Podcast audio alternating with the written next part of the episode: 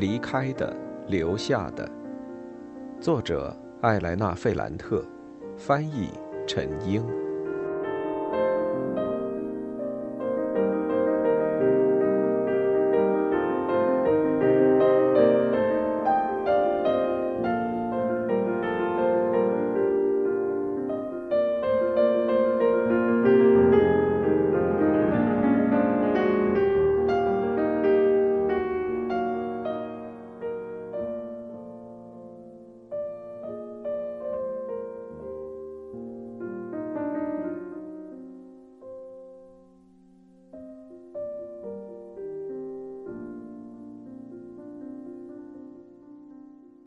十七。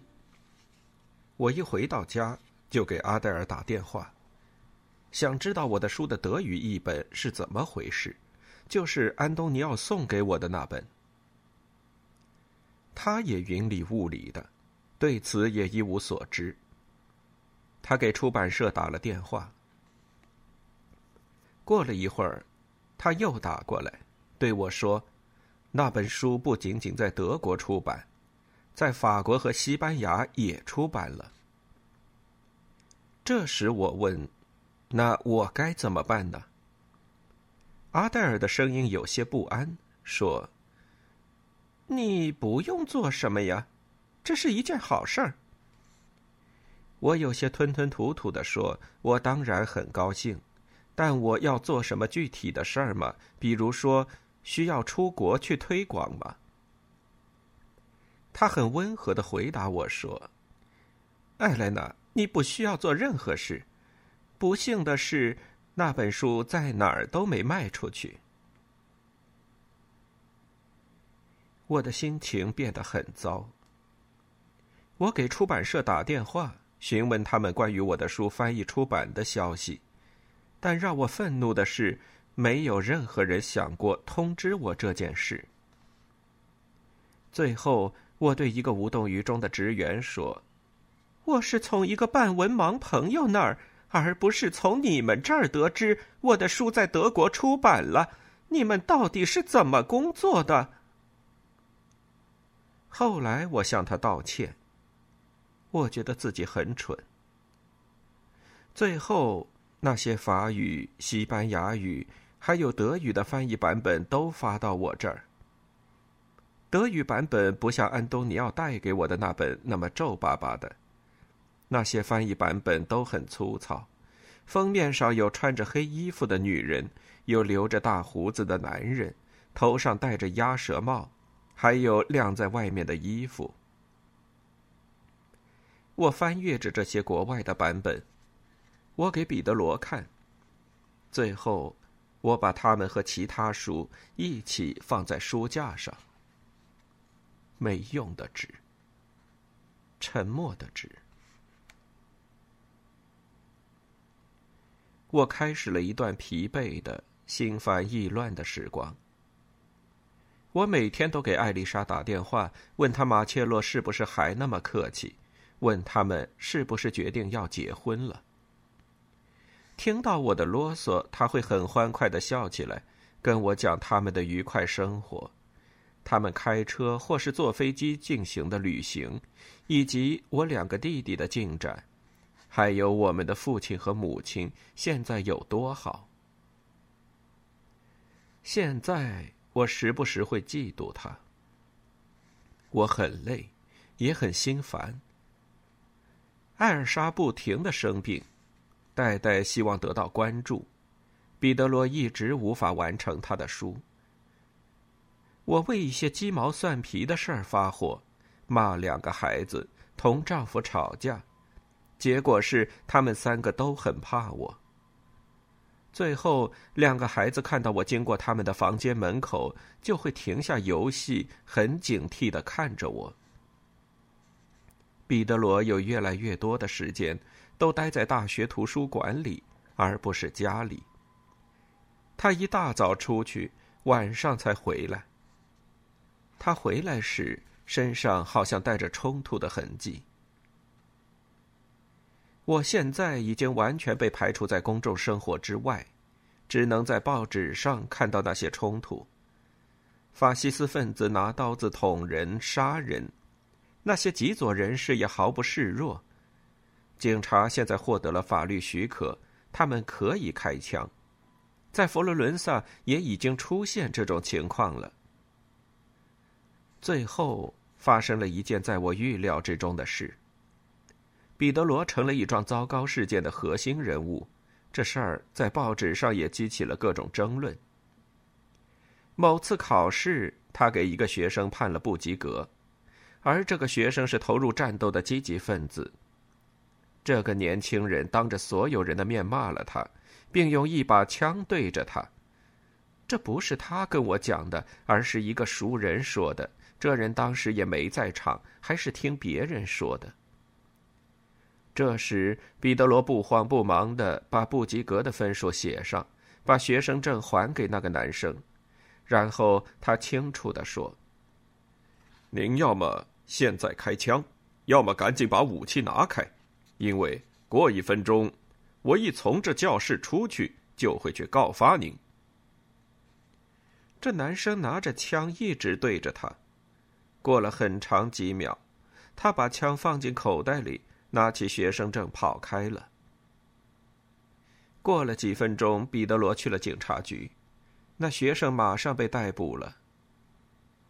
但事情还没结束，那个男生的家长不是直接和彼得罗，而是直接同彼得罗的父亲沟通，让他父亲说服他收回起诉。圭多·艾罗塔试着说服他儿子，他们通了好多次电话。每次时间都很长。让我吃惊的是，在通话过程中，我听到老艾罗塔教授失去了耐性，抬高了嗓门，但彼得罗毫不让步。直到最后，我很激动的问他：“你意识到你在做什么吗？”“那我该怎么做呢？”“不要把关系搞得这么紧张。”“我不明白。”“那是你不想明白。”你和我们在比萨时候的某些教授一样，就是那些让人讨厌的教授。我可不觉得，这是事实。你已经忘记了我们当时多么努力才能通过那些没用也没有意思的考试，简直就是白费力气。我的课不是没意思的。你最好问问你的学生们，那要问那些有资格做出回答的人。假如我是你的学生，你会不会问我？我跟那些真正学习的人关系很好，也就是说，你只喜欢那些巴结你的人，你喜欢那些狂妄自大的人，就像你在那不勒斯的那个朋友。是的，那你为什么一直都在老老实实的学习呢？我一时语塞，因为我以前很穷，我能走到这一步，简直就是个奇迹。那好，那男孩跟你没有任何共同之处。你和我也没有啊！你想说什么呢？我没有回答。我很慎重的绕开这个话题，但之后我的怒火又上来了。我开始批评他一根筋。我对他说：“你已经让他不及格了，你再去起诉他，这有什么用呢？”他嘟囔了一句：“这学生犯罪了。”我说：“他是想吓唬你。”他是个孩子，他冷冰冰的说：“他手上拿的是枪，不是玩具，那是七年前在洛维扎诺警察局和其他武器一起被偷走的一件东西。”我说：“可他没有开枪。”他有些恼怒的说：“枪上了膛，假如他开了呢？”他没有开，我喊道。他也抬高了嗓门：“我要等他开枪才能去起诉他吗？”我叫喊道：“别嚷嚷！你太神经了。”他回答说：“你想想你自己吧。”我太激动了，跟他怎么解释都没用。虽然我忍不住和他吵架，但我觉得当时的情况真的很危险，让我很担心。我说：“我是在为你、为我还有两个孩子担心。”他不会安慰我，叫我放心，而是把自己关到了书房，去写他的书。几个星期之后，他才告诉我，有两个便衣警察找过他，问了他关于几个学生的事儿，而且给他看了他们的照片。他第一次非常客气的接待了他们，没有提供任何信息就把他们送走了。第二次，他问他们：“这些年轻人犯罪了吗？”“哦，没，现在还没有。”“那你们调查个什么劲儿呢？”他把警察送到门口，是那种客气的，但是拒人千里之外的态度。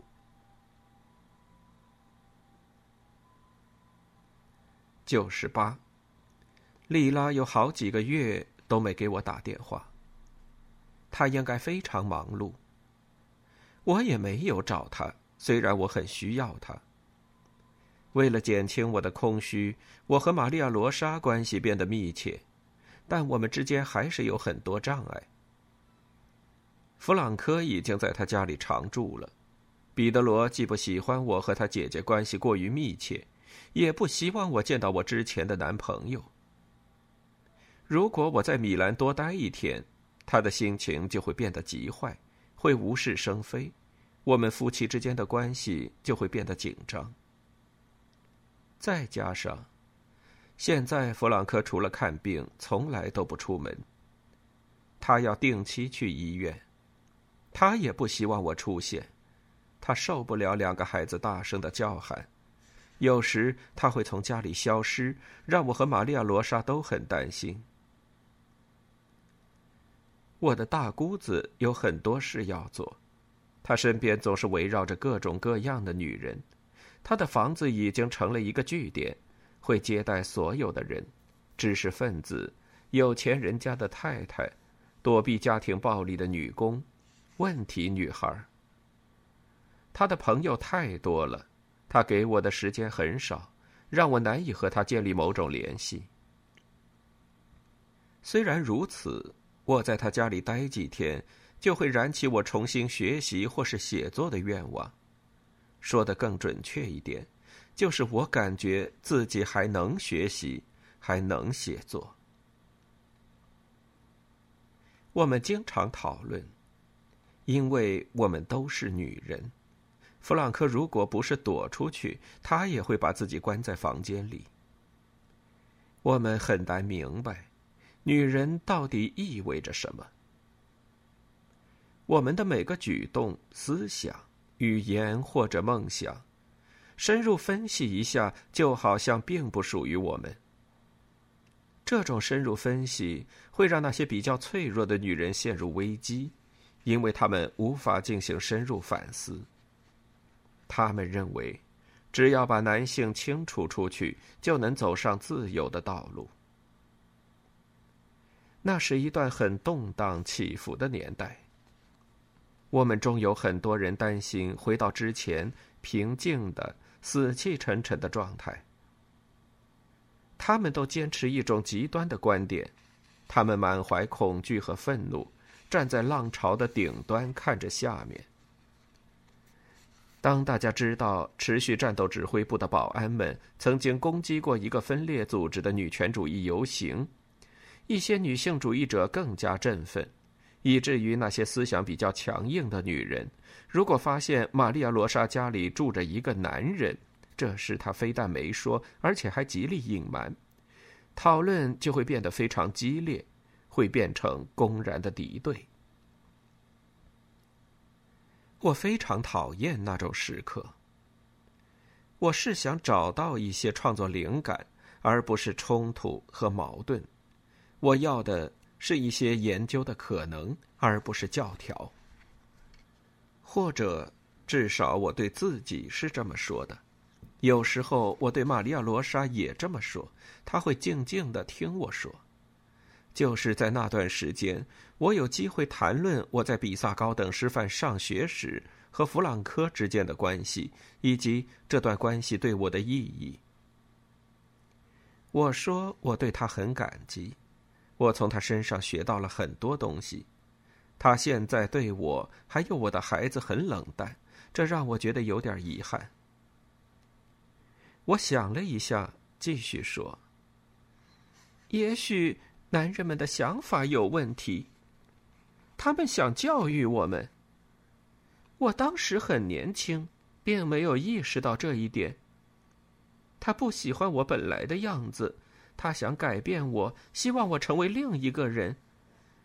或者说的准确一点他并不渴望一个女人，而是一个梦想的女人，就是，如果她是女性，她渴望成为的那种女人。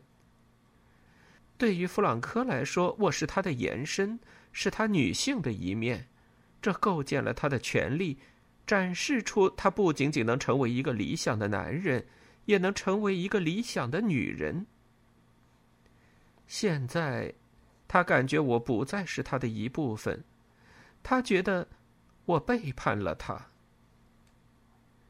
我当时就是这么说的。玛利亚·罗莎满怀兴趣的听我说，那是一种发自内心的兴趣，而不是他在所有人面前假装出来的兴趣。他激励我说：“你可以写一写这方面的东西。”他很激动，有些动情的说：“我说的那个弗朗科，他还没有机会认识。”最后他说：“这也许是件好事儿。我讨厌那些过于聪明的男人，他们会告诉我我该是什么样的。我永远不会爱上那个时候的他。我喜欢现在这个充满痛苦和反思的男人。”我把他接到家里，照顾他。你把你说的这些东西写下来吧。最后，他又说了一遍。我略带慌乱的点了点头。他表扬了我，我很高兴，但也有些尴尬。我说了我和彼得罗之间的关系，说他如何把自己的观点强加于我。这时，玛利亚·罗莎笑了起来。我们那种一本正经的语气被打破了。他说：“把弗朗哥和彼得罗放在一起，开玩笑，彼得罗表现出自己的男性气质都很难呢，更别说要把他对女性的感觉强加到你身上。你想不想知道一件事儿？我当时断定你不会嫁给他的，我当时确信，假如你嫁给他，也会在一年内离开他。我当时确信。”你在和他生孩子之前就会慎重考虑。现在你们还在一起，我觉得简直是个奇迹。你真是个好姑娘，真可怜。九十九，我们都已经谈到这一步了。我丈夫的姐姐认为我的婚姻是一场错误，而且她直言不讳的说了出来。我不知道该哭还是笑。我觉得，这是对我很不愉快的婚姻生活的一个冷静评判。但我能怎么办呢？我告诉自己，成熟意味着镇静自若的接受生活的波折，要在实际生活和理论之间画出一道界限。时间一天天过去，我慢慢的平静下来。我的大女儿戴戴提前进入了小学一年级，他已经会读书写字了。我的二女儿艾尔莎很高兴和我待在寂静的家里。我丈夫，尽管他是大学里最暗淡、最沉闷的人，好像终于要写完他的第二本书，这让他的地位比之前更高。我是艾罗塔太太，艾莱娜·艾罗塔。一个顺从但很悲伤的女人，然而却也在他的大姑子的推动下，也在投入战斗，反抗压制。他也开始默默的学习男性对女性的创造，把古代和现代的世界混合起来。我研究这个问题时，并没有一个具体的目的，我只是想对玛利亚·罗莎，我婆婆。还有一些认识的人有个交代，我还在做事情。就这样，在苦思冥想中，我从圣经的新约旧约开始看起，到丹尼尔·迪福的《莫尔弗兰德斯》，福楼拜的《包法利夫人》，托尔斯泰的《安娜·卡列尼娜》，一直到最新时尚杂志，马塞尔·杜尚，还有其他的。能揭示女性问题的材料。慢慢的，我觉得开朗一点了。我在任何地方都能发现男人们塑造的那些机械呆板的女人。我们女人自己什么都没有，我们提出来的那点东西，很快也成了他们的写作材料。彼得罗去上班了，戴戴在学校里，艾尔莎在距离写字台几步远的地方玩。我终于感觉自己有一点活力了。我真词酌句。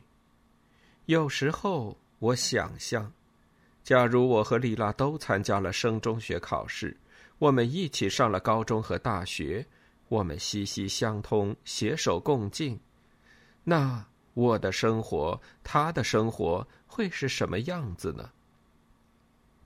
我们会是完美的伴侣，会把知识的力量、相互的理解，还有想象的乐趣融为一体。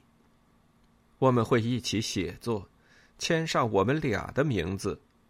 我们会从对方身上汲取力量。我们会肩并肩进行斗争。那些属于我们的，只会属于我们。女性内心深处的孤独很折磨人。我想把两个人分开是一种浪费，相互没有参照，没有支持。在这种情况下，我觉得好像自己的思想被切成了两半，很诱人，但有缺陷。我非常迫切的希望得到肯定和发展，因为我的这些思想不是很坚定，没有底气。这时，我又想打电话给他，对他说：“我想告诉你，我现在反思的一个问题，我们一起谈论一下吧。告诉我你是怎么想的。你记不记得我跟你说过阿方索的事？但我已经永远失去这个机会了，失去他已经有十几年了。我应该学着自给自足。”后来有一天，我正想着给丽拉打电话，就听见钥匙在锁孔里转动的声音。那是彼得罗回家吃午饭了。他像往常一样在学校里接了戴戴，两个人一起回来。我合上了书和本子，戴戴已经冲进了房间。艾尔莎很高兴的迎接了他。到这个点，他应该很饿了。我知道他会对我喊：“妈妈，今天吃什么？”但在放下书包之前，他喊了一句：“爸爸的一个朋友和我们一起吃午饭。”我非常清楚的记得那个日子，一九七六年三月九日。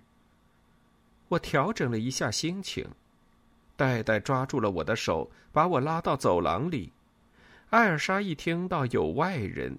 很谨慎的拉住我的裙子。彼得罗很高兴的说：“你瞧瞧，我把谁带来了？”一百。尼诺已经没有几年前我在书店里见到他时的那一脸大胡子了，但他的头发依旧很长，很凌乱。除此之外，他还是以前的样子，不修边幅。又高又瘦，眼睛很亮。他拥抱了我，他蹲下来爱抚两个孩子，最后他站起来对我说：“对不起，我来的太突然。”我有些茫然的和他寒暄了几句。“来吧，请坐。你怎么会在佛罗伦萨呢？”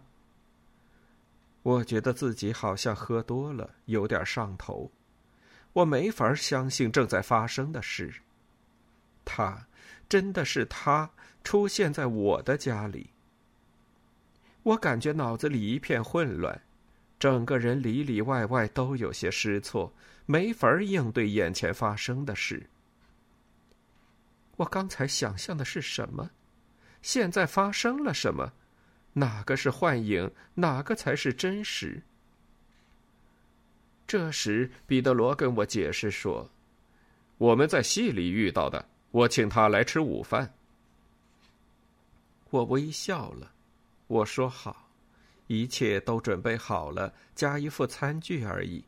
你们陪着我，我来给大家摆餐具。我表面上看起来很平静，但实际上我非常激动。我拼命佯装微笑，我的脸很疼。为什么尼诺在这儿？这到底是什么情况？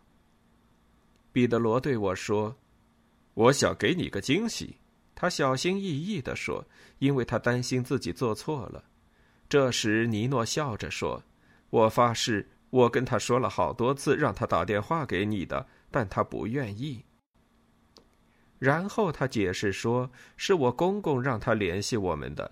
他在罗马遇到了艾罗塔教授，是在一次社会党的大会上。他们聊着聊着，尼诺说他要来佛罗伦萨办事儿。”艾罗塔教授就提到了彼得罗以及彼得罗正在写的新书，还有一本他最近才搞到的书要带给彼得罗。尼诺自告奋勇地说：“他可以亲自把书带来。”然后他就来家里吃饭了。我们两个女儿都想获得他的关注，他们在你争我斗，他和他们逗乐，并没有冷落谁。他很温和的和彼得罗交谈，跟我没说几句，但语气非常严肃。你想想，他对我说：“我出差来这座城市很多次了，但我不知道你就住在这儿。你们已经有了两个漂亮的千金，还好有这个机缘呢。”你还在米兰教书吗？尽管我知道他已经不在米兰了，但我还是问了。哦，不。我现在在那不勒斯教书，教什么？他做了一个很不高兴的表情。